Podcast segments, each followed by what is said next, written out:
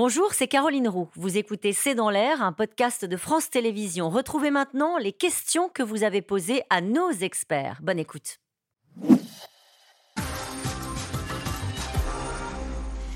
Une question de Dan dans le Loir-et-Cher. C'est le discours d'un candidat à la présidentielle, pas le discours d'un président en exercice depuis six ans, non? C'est le risque de la crédibilité euh, politique et de l'absence de croyance désormais dans sa parole. C'est ce qu'on disait sur l'hôpital, sur l'éducation, sur un certain nombre de dossiers. On se dit, mais qui était à l'Élysée depuis six ans. Et c'est ce qu'on a vu effectivement. Ça va être le, problème pour les Français de croire à nouveau à ce président. Euh, sans oublier le fait que petit à petit, il perdra en autorité politique avec euh, les prétendants qui vont vouloir, vouloir lui succéder. En même temps, s'il ne faisait rien, les mêmes lui reprocheraient. absolument. il y a une petite nécessité politique de remplir le vide. La campagne présidentielle n'a pas vraiment été faite. Et à un moment donné, un président, il doit prendre des engagements devant le pays, quitte à échouer à les atteindre. Et, donc, euh, c'est ce qu'il fait. La nature a horreur du vide. Et, donc, je pense qu'il ressent le besoin de s'engager. Le président mise-t-il sur l'oubli de cette période de tension sociale par le peuple pour continuer à diriger le pays L'oubli. Il ne faut jamais négliger qu'il y a un effet d'amnésie assez fort. Hein. Euh, euh, si on regarde euh, les, sujets dont on parlait il y a 4 ans, parfois on est très surpris parce qu'on a totalement oublié ce qui, nous, à l'époque, ne faisait qu'on s'écharpait tous. Cela étant, je pense qu'il y a quand même, on parlait tout à l'heure de crise démocratique, un éloignement vis à -vis des élites et un éloignement qui a un caractère nouveau parce que jusque-là, on voulait remplacer les élites. On disait que les élites n'étaient pas les bonnes, donc il fallait en mettre d'autres. Aujourd'hui, dans une société qui se vit comme devant être horizontale et n'acceptant aucune verticalité, on ne veut plus d'élite. C'est-à-dire que l'idée même d'élite, et je pense que c'est ça le populisme, ah hein, on ne veut plus d'élite, on ne reconnaît même plus de légitimité en, elle-même. Euh, et donc, c'est pas seulement les institutions, c'est plus profondément euh, que ça dans, ah la société. Moi, je pense qu'il y a en effet une partie de, de ce discours populiste qui ne veut plus d'élite, mais il y a quand même aussi une grande partie des Français, et moi je tiens à le redire, qui, qui veut une élite qui prenne en compte ces diagnostics. Et ça, ça a été quand même le sujet. Une élite qui écoute euh, les Français plus qu'il les écoute, qu'il les représente, puisque c'est la fonction de l'élite, euh, de finalement euh, euh, devoir justifier son, privilège d'influence par le fait de prendre en compte le, diagnostic de tous et après de voilà. Mais, mais, mais je pense que dans le discours anti-élitisme, il n'y a pas forcément un rejet de la notion d'élite. Quand les violences cesseront-elles enfin dans la rue? Guillaume Daray, il y en a eu des violences oui. un petit peu. Il y en a eu un petit peu hier, hier. mais c'est vrai qu'on le disait, c'était relativement mineur, y compris en termes de mobilisation. Euh, clairement, euh, Gérald Darmanin a carte blanche parce qu'il ne veut pas lâcher du tout le chef de l'État sur la dimension régalienne, y compris dans une logique d'accord politique, effectivement, avec, euh, avec la droite. Et il y a une volonté, évidemment, que ces violences diminuent également, parce qu'on disait plus que l'oubli, moi je pense qu'il mise sur une forme de lassitude mmh. des Français pour que les Français, peut-être les journalistes également, et l'ensemble des opposants, finalement, passent à autre chose. Il y en a qui ne passeront pas à autre chose. Ce sont les, représentants, les représentants des syndicats plus euh, plus radicaux, on va les dire comme ça, en tout cas qui ne veulent pas du tout lâcher le combat des, retraites. Je pense notamment à la CGT, qui va continuer des, actions sporadiques, ciblées, notamment avec des mobilisations euh, qui sont prévues euh, le jeudi, notamment à la SNCF. Oui, et qui dit nous allons chercher des nouvelles formes d'action. Nous ne voulons pas rentrer dans, dans le jeu d'Emmanuel Macron.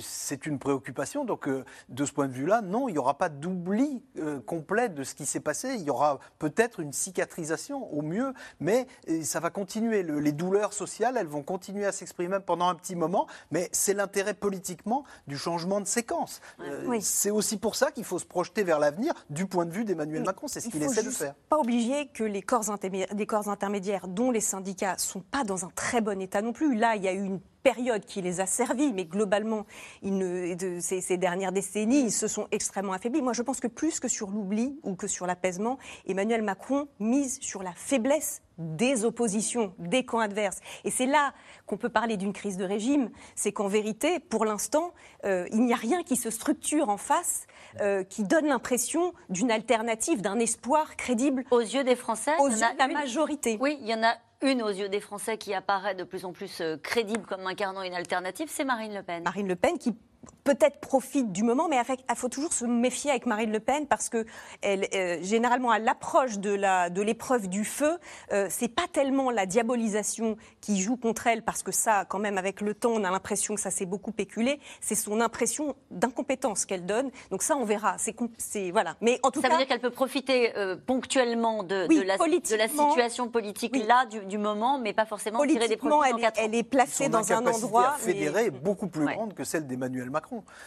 donc c'est son principe. Allez, une autre question de Yvan Côte d'Or. Un gros programme de réforme, mais en s'appuyant sur quelle méthode? Concertation et compromis ou autoritarisme et provocation? Alors on change tout là, vous avez entendu hier, il y a un mot qui est apparu dans le ah discours d'Emmanuel Macron, c'est la négociation. Jusqu'alors, ah sur les retraites, on ne parlait jamais de négociation. De compromis. de concertation, de discussion avec les syndicats. Désormais, sur les questions euh, de pouvoir d'achat, de transition écologique, d'éducation, tout ce qu'on vient d'évoquer, il parle effectivement de négociation. Donc je pense que volontairement, il va mettre en avant ces termes, peut-être dire regardez, on fait des concessions sur tel ou tel point, pour dire, comme l'avaient dit euh, d'autres présidents, évidemment, et Nicolas Sarkozy avant lui, regardez, j'ai changé. Mmh. Allez, une question d'Henri. Le parti LR va-t-il passer de l'opposition à la majorité présidentielle?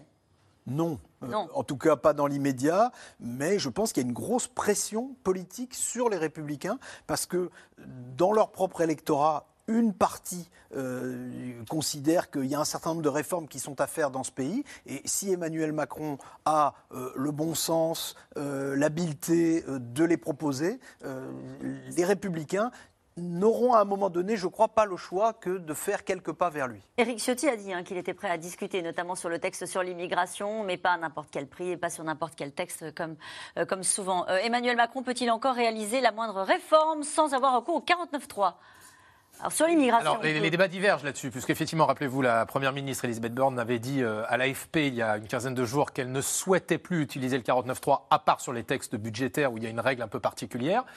Euh, et c'est vrai qu'hier, au cours de la réunion précédant euh, l'allocution du président, où le chef de l'État a réuni euh, les cadres de la majorité, comme on dit, notamment Gérald Darmanin, avec de louables intentions mm. peut-être pour lui-même, a poussé en disant sur l'immigration, sur le texte sur l'immigration, il faut y aller quoi qu'il arrive, y compris avec le 49.3.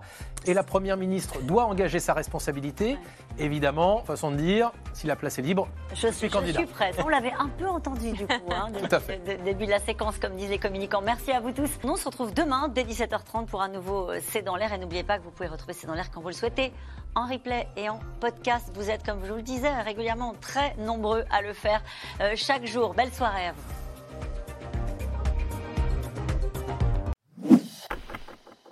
Merci d'avoir écouté C'est dans l'air. Comme vous le savez, vous pouvez désormais écouter l'intégrale, mais aussi l'invité ou vos questions à nos experts. Tous ces podcasts sont disponibles gratuitement sur toutes les plateformes de streaming audio. Et pour le replay vidéo, c'est sur France.tv, bien évidemment. À bientôt.